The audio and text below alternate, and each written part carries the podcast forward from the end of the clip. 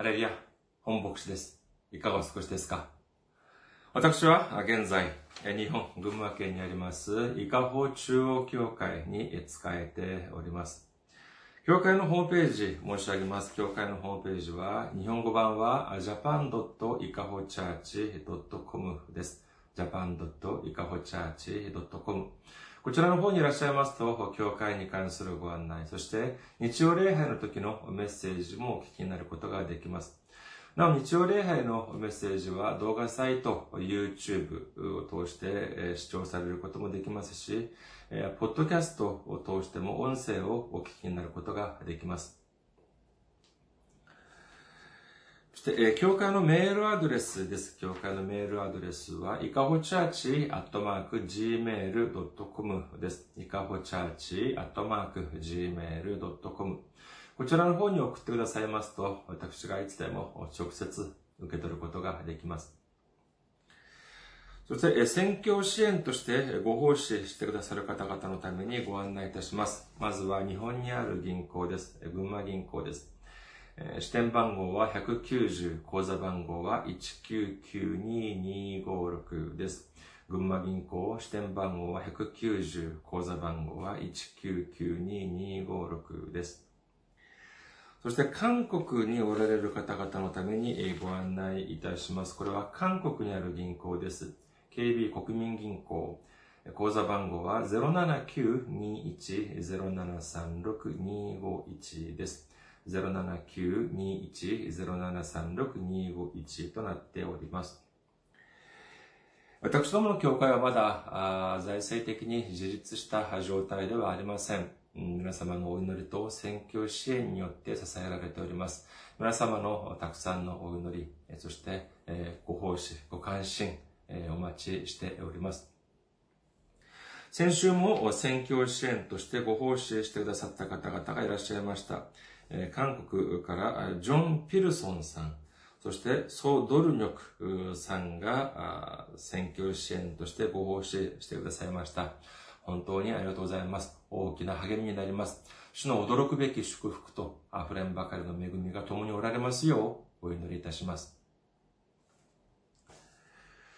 今日のお御言葉を見ています。今日の御言葉は、マタイの福音書4章8節から10節までの御言葉です。マタイの福音書4章8節から10節お読みいたします。悪魔はまたイエスを非常に高い山に連れて行き、この世のすべての王国とその映画を見せてこう言った。もしひれ伏して私を拝むなら、これをすべてあなたにあげよう。そこでイエスは言われた。下がれサタン。あなたの神である主を礼拝しなさい。主にのみ使えなさい。と書いてある。アメン。ハレルヤ。主を愛する方は、アメンと告白しましょう。アメン。今日は皆様と一緒に、誘惑と恵みというテーマで恵みを分かち合う3番目の時間であります。3回目の時間です。今日の御言葉で悪魔サタンはイエス様を3回目、3度目の試みをするのであります。そういう場面が登場します。先に、まあ、一番目の、この自然というの、試みというのは、まあ、世俗的な方法による、まあ、これ、財、富に関する試み。そして、二番目では、この世俗、世俗的な方法による名誉に関する、まあ、えー、試みであったと言えますが、それでは今日の三度目の試みというのは、何に対する試みでありましょうか？今日の御言葉、一つ一つ見てみることにいたします。マタイの福音書4章8節から10節悪魔はまたイエスを非常に高い山に連れて行き、この世のすべての王国とその映画を見せてこう言った。ひれ伏して、もしひれ伏して私を拝むなら、これをすべてあなたにあげよう。そこでイエスは言われた。下がれサタンあなたの神である主を礼拝しなさい。主にのみ使えなさいと書いてある。さあ、この悪魔、サタンはですね、今度は、あその高い、非常に高い山に連れて行ったというふうに書かれております。えー、ま、これを見るとですね、2番目の試み、悪魔サタンはどこにイエス様を連れて行ったのでありましょうか。またあの福音書4章5節すると悪魔はイエスを聖なる都に連れて行き、神殿の屋根の端に立たせて、というふうに書かれております。これは悪魔の能力がここまでしかできないからというのではないというふうにこの前申し上げました。その理由はこれご覧なさい。イエス様は今度ですね、イエス様を非常に高い山の上までお連れしたというふうに書かれているのであります。まあ、この山がどこの山なのか、あこれについてもですね、まあ、神学者たちの間で、まあ、いろいろな主張があるように見受けられますが、まあ、私からしてみると、このような主張はやはりそれほど重要ではないというふうに思われます。どうしてかというと、この、これは単にですね、高さが高い山ではなかったからなのであります。それでは、どのような山だったのかというと、単に高い山というのではなく、この世のすべての国々と、そしてすべての、その王国と映画が、映画を見ることができたということであります。映画というのは、ま、その、ムービーとの、映画館ではなくて、どのような素晴らしいものなのかという、まあ、その、栄えるに華やかという感じの映画であります。まあ、一旦、まあ、まずは、じゃあ、物理的に、まず考えてみましょう。まあ、私たちが、まあ、皆さんご存知のようにですね、ご承知のように、地球は丸い形をしています。ですから、この時点でですね、いくら高い山に登ったとしても、まあ、高い山といったら、まあ、エベレストでありましょうけれども、そのエベレストよりももっと高いところに登ることができたとしても、ましてや、宇宙からその地球を見下ろしたとしてもですね、この地球上に存在するすべての国を一度に見ることはできません。それは物理的に地球が丸いからであります。しかしですね、ここは単にその国々を見たというだけではなく、その国々のその王国の映画を見たというふうに聖書には書かれているのであります。では、この国々の王国の映画を見せたというのはどういうことだと思われるでしょうか単に素晴らしい、えー華やかな夜景とか、そのような街並みとか、そういうことだったのでありましょうか。悪魔サタンはこの映画を見せた後、イエス様にこのように言っております。もし自分にひれ伏して拝むなら、自分を拝むなら、これらをすべて、これらすべてをあなたにあげよう。こういうふうに悪魔サタンはイエス様に言っているのであります。これは単にその、この国をただあげる、所有としてあげる、そういうだけでなく、この国の映画をすべて与えるというふうに、その悪魔サタンは言っているのであります。これは何に対する試みかというと、これをま分かりやすく申し上げるとするのであれば、まさしく世俗的な方法による権力に対する試み、誘惑というふうに言えることができます。権力、皆様はどのように思われますか？権力というのは本当に独特の、独特な意味を持っていると言えます。まあ、先に、まあ、見てきたように、初めの第一の試験は、その試練、試みは、この富に関するところ、試みであり、二番目は、名誉に関する試みでありました。富と名誉というのは、まあ、この二つをですね、まあ、一度に手に入れること、まあ、もちろん、まあ、それもありますけれども、必ずしもそうとは限らないというふうにも言えます。例えば、まあ、富は、富を得ることはできたけれども、名誉を得ることができなかったとか、あるいは、まあ、富を得ることはできなかったけれども、名誉は得る、名誉を得ることはできたというふうなこともあり得るでしょう。しかし、権力とはどうでしょうか？この権力というのは、まあ、本当に独特だというふうに申し上げましたけれども、その理由は、この権力を手に入れることができれば、これは100%富と名誉も手に、一度に手に入れることができるという点なのであります。富と名誉を一応に、えー、手に入れることができる、まあ、権力といえばですね、まあ、聖書によると、まあ、代表的な例がソロモンではないかというふうに思われます。彼は神から富と名誉、そして知恵までも与えられました。第一列王記4章や10章などを見てみると、彼のその富と映画がどれほど素晴らしいものだったのかというのを知ることができます。また、当時の権力といえばですね、当然というか、まあ、えー、その、含まれるものは何かというと、この女性をどれほど引き連れていたのかというのも、やはり、ある程度、まあ、ステータスというふうに言えます。まあ、この、この、点から見ても、ソロモンも、これ例外ではありませんでした。第一列王記11章3節によると、700人の王妃としての妻と300人のそばめを引き連れていたというふうに書かれております。これを見ても、見てみるとですね、もう計1000人の女性がいたということなんですけども、本当にこれはもう驚くべきことでありましょ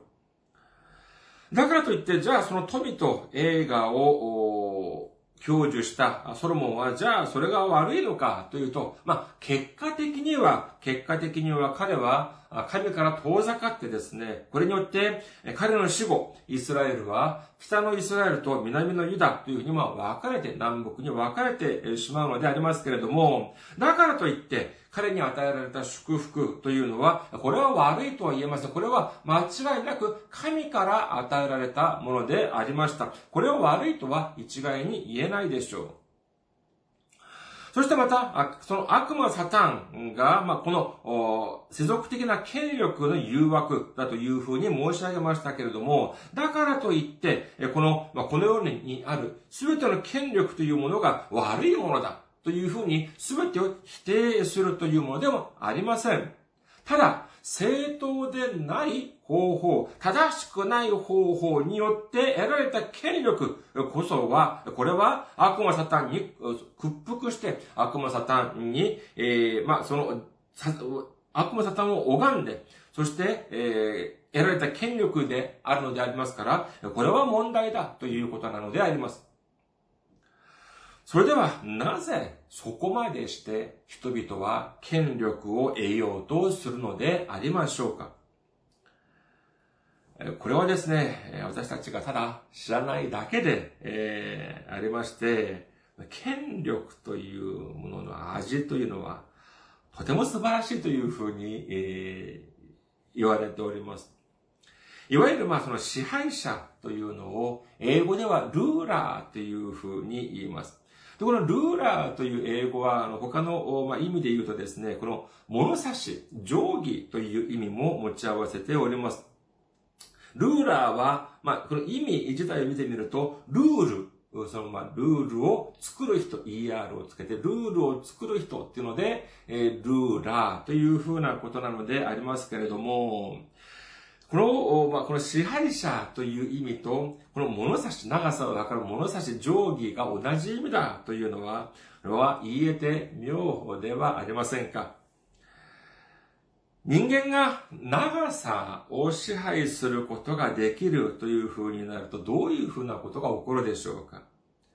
例えばですね、昨日までは10センチだった長さを、ある支配者が今日からこれを1メートルにしようというと、それは今日から1メートルになるのであります。逆に今日から、この昨日まではこの10センチだったものを今日から1センチとしようというふうにすれば、1センチとなるという、そういう力がまさしく権力であるということなのであります。これを見てみる、これを見てみても、やはり権力というのは他のその富や名誉とは違う、そういう特徴があります。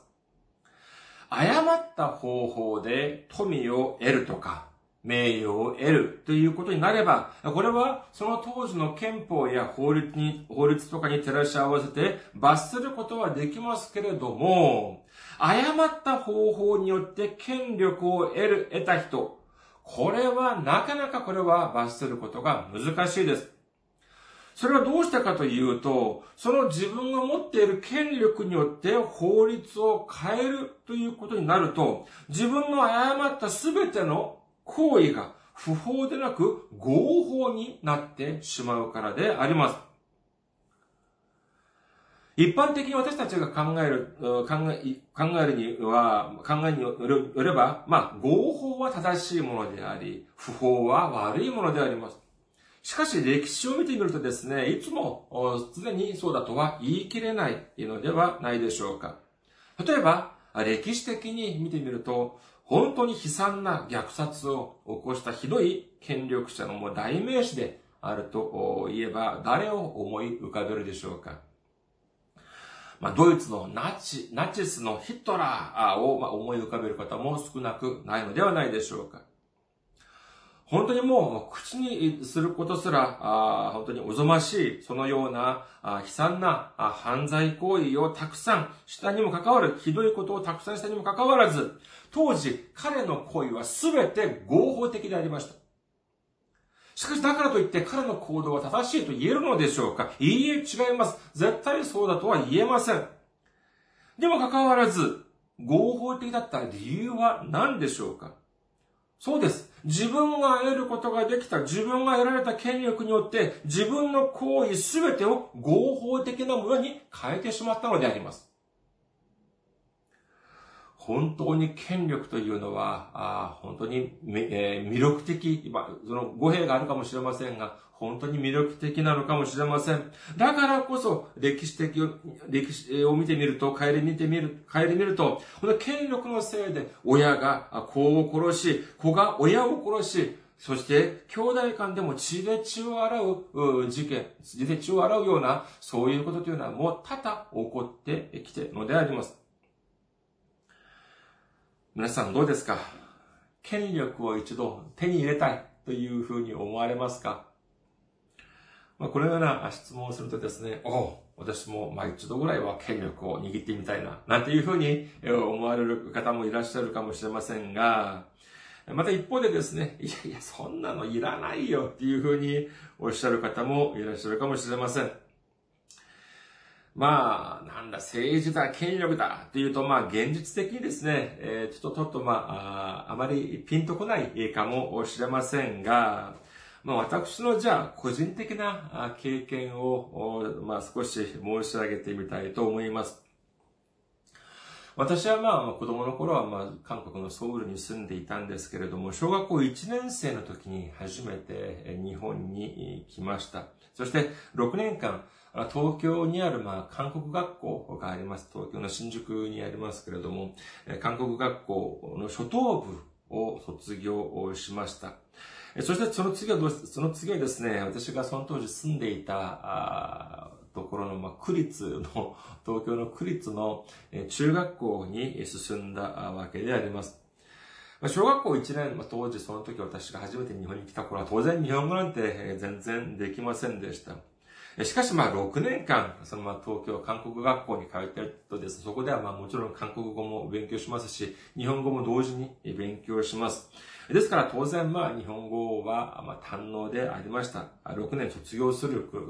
時はもう、えー、もうほとんど完璧。その当時の年齢としてみれば、まあ完璧だったのではないかというふうに思われます。ですからですね、えー、その時私が、まあ、こういうふうに思っていたようであります。自分自身、かなりまあ、日本や日本の方についての理解があたくさんあるというふうに自分の思い込みがあったのではないかというふうに思われます。しかしですね、じゃあいざ日本の本当にもう区立の普通の中学校に進学してみるとですね、これがまあ、違いが、それまでとは少し違いが出てきました。まあ当然といえば当然ですけども、まあ韓国が、韓国学校では、私はまあ、その、そこではまあ韓国の学生がたくさんいますから、私はまあいわゆるまあ多数派、あマジョリティにまあ属していたわけでありますけれども、この日本の学校に進むというとですね、この日本のその学生の中で私は少数派、えー、マイノリティになってしまったわけであります。まあ、それはまあ当然でしょうけれども、これによってですね、まあいろいろと、初めは副作用のようなものもありました。え、だからかもしれませんけれども、まあ、中学校1年生の時はですね、いわゆる、まあ、いじめ、も経験もいたしました。本当にあの、どっか連れて行かれてですね、同期や先輩たちに、え、殴られたりというようなことも、え、まあ、ありました。まあ、何度そう、何度かまあそういう経験をしているとですね、本当に、人生本当に大変だなっていう、本当に幼心でもそういうふうに思われてきました。で、この状況をどういうふうにして打開したらいいものかと思ってみても、まあ、これといった方法は思い浮かびません。まあ、かれこれそういうふうにしているうちに、えー、まあ1年が過ぎ、2年生に進みました。新学期になると、まあ今もそうなのか、よくわかりませんけれども、詳細は、まあわかりませんけれども、その各クラスで委員とかをまあ選ぶわけであります。まあ、その委員の中には本当に、えー、誰もがやりたい学級委員とかですね、えー、学生委員、生徒会長みたいな、そういう、まあ、本当に名誉のある、えー、かその、まあ、役職というのもありますけれども、えー、いいんだからといってみんながみんな必ずしもそうだとは言えないようでありまして、えー、その中にはですね、本当にめんどくさくて、それにあまりパッとしない、そのよう、そのような委員もやはりありました。そういうのはもう誰もやりたがりません。その中で代表的な委員は何人だったのかというとですね、今もあるのかなあの、整備委員というのがありました。あの、整えるに美しいって書いて整備委員っていうのがありました。で、これはですね、まあもちろんその他の委員もそと同じように各クラスで必ず2名を選ばなければなりませんけれども、他の学校はどうなったのか、どうだったのか、そして今はどうなのかはわかりませんけれども、当時私たちの学校はですね、誰もこれをやりたがらなかったんです。で、これは何かというとね、ですね、あの、ま、各クラスにある、まあ、ほうきとか、モップとか、あバケツとかというのを、まあ、あの、チリトリとか、そういうのを管理する、まあ、そういう委員だったわけでありますけれども、こんなのはもう誰もやりたがらなかったのであります。で、まあ、その中で、でも必ずその2名は選ばなければなりませんから、クラスで、まあ、あまり、まあ、そのなんていうパッとしない私でありましたけれども、その、そのそのような私にもこれが回ってきたのであります。えー、誰がやろうか、つって、必ず2名選ばなければなりませんから、お前やれよ、お前やれよ、お前やれよ、つって、私にですね、いつの間にか私に見て、あ、じゃあお前やれ、お前やれ、みたいな、本当にあの、おお笑いみたいな、そういうような感じになってですね、お前やれ、お前やれ、つって、いつの間にか私が整備員になってしまうっていうような、ことがあありました。そういうふうになってしまったのであります。えまあ、何をやればわからないのか当時全くわからなかったんですけど、まあ、整備員になってしまったんです。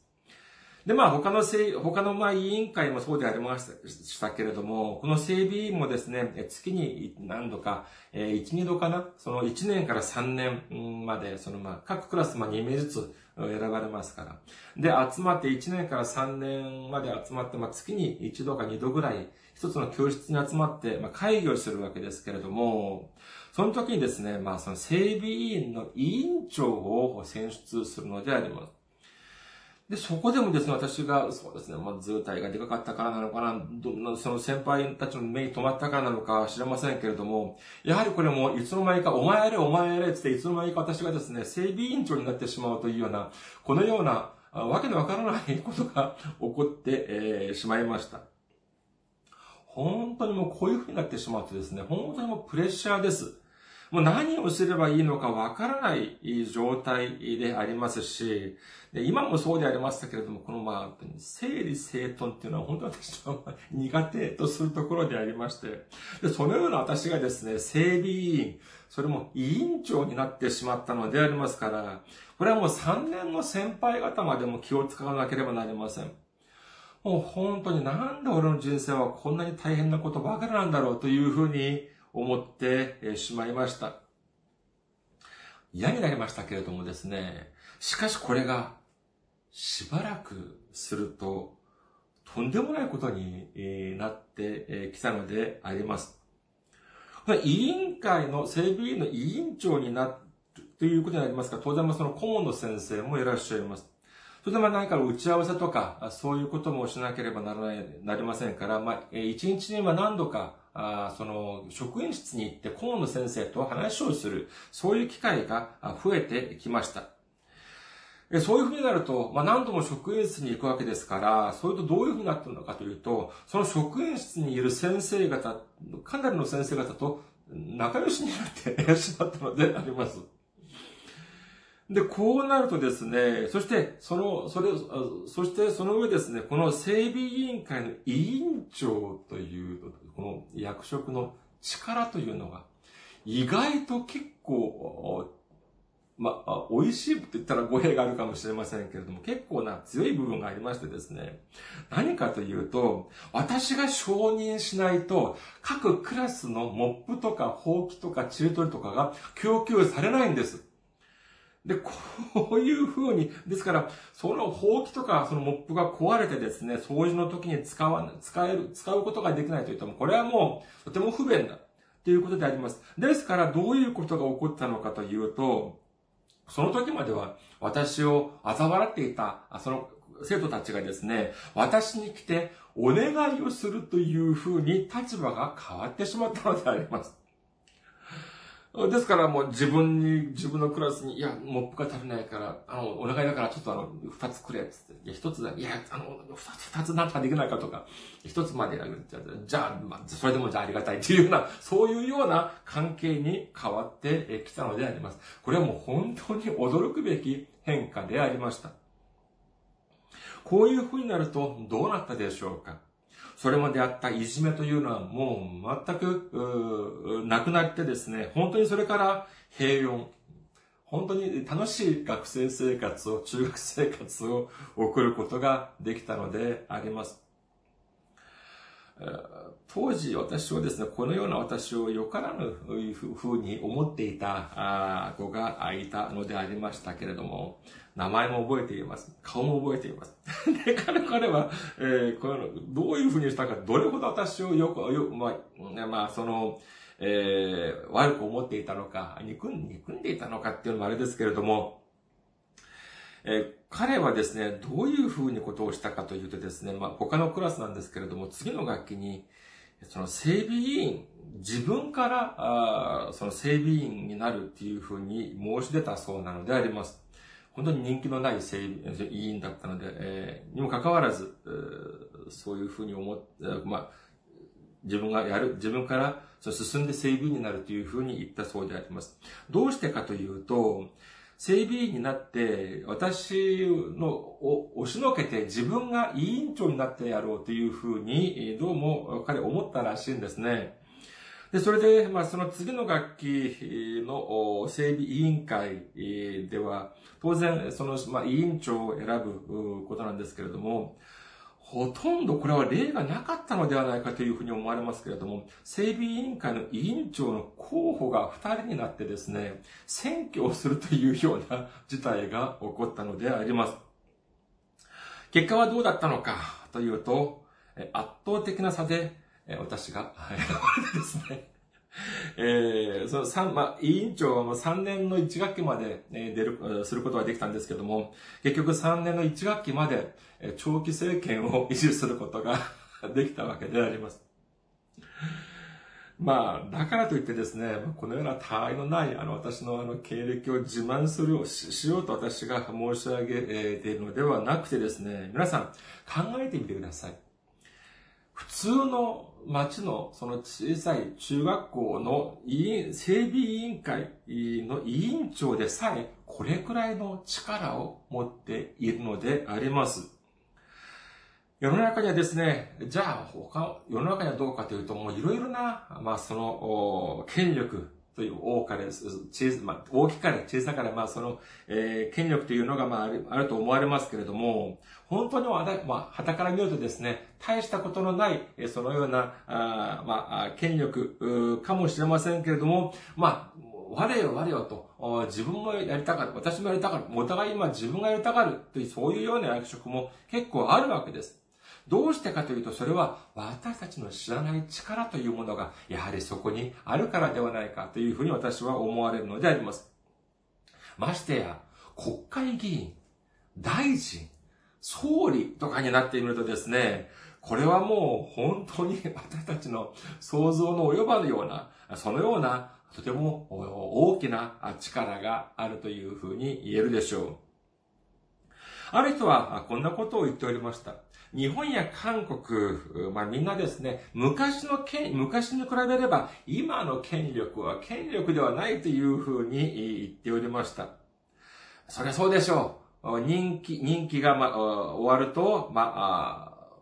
退かなければならない。選挙に負けると政権が変わってしまいます。私たちはこれはもう当然だというふうに考えるかもしれませんが、いや、これを考えてみるとですね、本当にこれは素晴らしいことなのであります。その権力というのは先ほど申し上げましたように、親子供を殺してまでも手に入れようと思うのがこの権力であります。なのに、任期が終わったからといって退く。選挙に負けたとして、何の抵抗もなしに政権が変わるというのは、これだけを見ても、本当に政治的先進国だっていうふうに言えるでしょう。今今でも、今もですね、私たちが知らない、その発展、政治的発展途上国の国ではですね、本当にもうクーデターや暗殺というのがもう本当に、えー、日常茶飯事に起こっているという国も少なからずあるというふうに聞いております。この、この、じゃあこの権力というのは、じゃあ政治的なものだけなのかというと、えー、必ずしもそうではありません。えー、大きかれ、小さかれ、その会社や団体とかにもやはり存在します。ましてや、家族の間にもこの存在するのが、この力の論理なのであります。それでは、この権力というのは永遠でありましょうか永遠にこの力を持つことができるでしょうかいいえ、違います。すべてを手放さなければならない時が必ず来ます。いくら数多くの国を支配し、そしていくらこの世の富と名誉、そして女性や権力を手に入れたといえども、いつかはすべて手放さなければならない時というのは必ず来ます。それは何でしょうか？そうです。まさしく死であります。それでは、その死の次には何があるでしょうか？そうです。裁きがあるのであります。ヘブロビトの手紙9章27節そして人間には一度死ぬことと死後に裁きを受けることが定まっているように。そして、その裁きというのは今私たちが住んでいるこの世の裁判とは全く違います。ルカの福音書12章2節から3節覆われているもので表されないものはなく、隠されているもので知られずに済むものはありません。ですから、あなた方が暗闇で言ったことが皆明るみで聞かれ、奥の部屋で耳に囁いていたことが屋上で言い広められるのです。この世の裁判では隠そうと思えば隠し通せるものもあるかもしれません。有能な弁護士がいればですね、なんとかなるかもしれません。しかし、最後の時に、最後の時に私たちが受ける裁きというのはそうではありません。隠そうと思ったこと、覆い隠そうと、被せようと思ったことが、すべて一つ残らず明るみになるということなのであります。暗闇で誰も見ていないだろう、誰も聞いていないだろうというようなことがすべて明るみになるというふうに聖書には書かれているのであります。皆さん、この御言葉の前に堂々としていられる人がいるでしょうか？もし、いや、私は、私の人生において、えー、何の悪いこともしていない。私が犯した犯した罪は何一つない。私たちの秘密が他の人たちにみんな漏れても、私は何一つ恥ずかしいことはない。もしこういうふうに言うことがお、おっしゃる方がいらっしゃるのであれば、理由はただ一つです。どうしてそういうことが言えるでしょうか？記憶力が足りないからです。これは私が、私の考えで申し上げているのではありません。聖書に何て書かれていますか？ローマ人の手紙3章10節次のように書いてある通りです。偽人はいない。一人もいない。聖書に偽人は一人もいない。義なる人、偽人は一人もいないというふうに書かれておりますけれども、これはどういう意味でしょうか？本当に義なる人だというのであれば、これは罪がないという意味でありますから、イエス様なしに、イエス様の十字架の働きなしにも救われることができる。そして天の御国に入ることができる。そういう人だと言えるでしょう。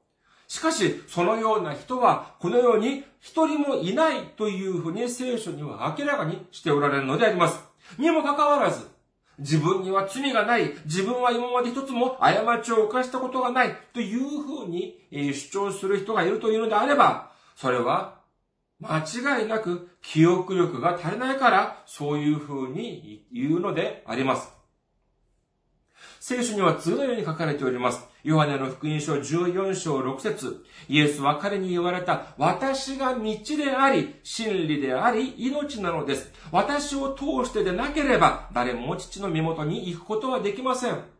使徒の働き4章11節から12節あなた方家を建てる者たちに捨てられた石、それが要の石となったというのはこの方のことです。この方以外には誰によっても救いはありません。天の下でこの皆の他に私たちが救われるべき名は人間に与えられていないからです。この皆、この名前というのは何でしょうかまさしくイエス様なのであります。私たちは誰一人としてイエス様なしに、イエス様の十字架なしに救われることはできません。罪を解決することができないのであります。ただ、イエス様だけが私たちの救い主であり、イエス様を通してのみ、私たちの罪が解決され、イエス様を通してのみ、父なる御国に入ることができるということを信じる皆様であらんことをお祈りいたします。これを知ることができれば、私たちは減り下ることができます。謙遜になることができるのであります。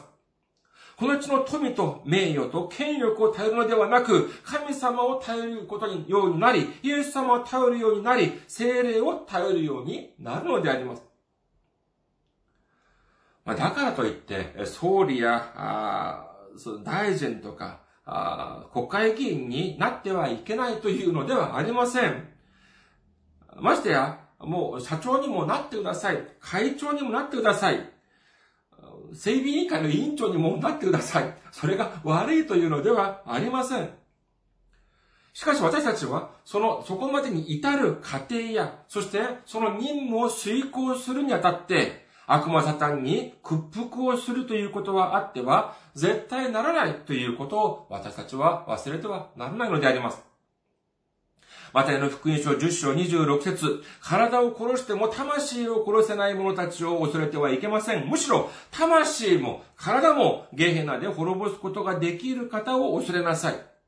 詩編32年5節私は自分の罪をあなたに知らせ、自分の咎を隠しませんでした。私は言いました。私の背きを主に告白しようと。すると、あなたは私の罪の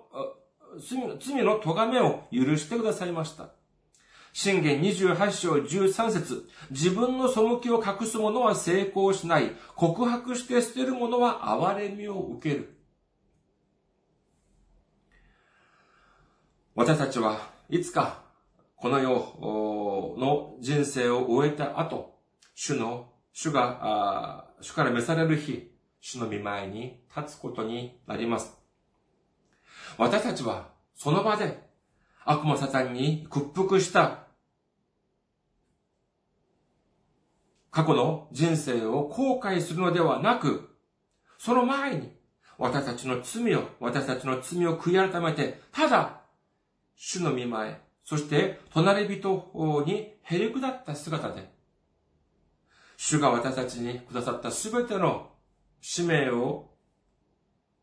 使命を遂げ、使命を遂げることができた後、最後に天国に行って、喜びの中で主に会われることができること、会われることができますよう、お祈り申し上げます。ありがとうございます。また来週お会いしましょう。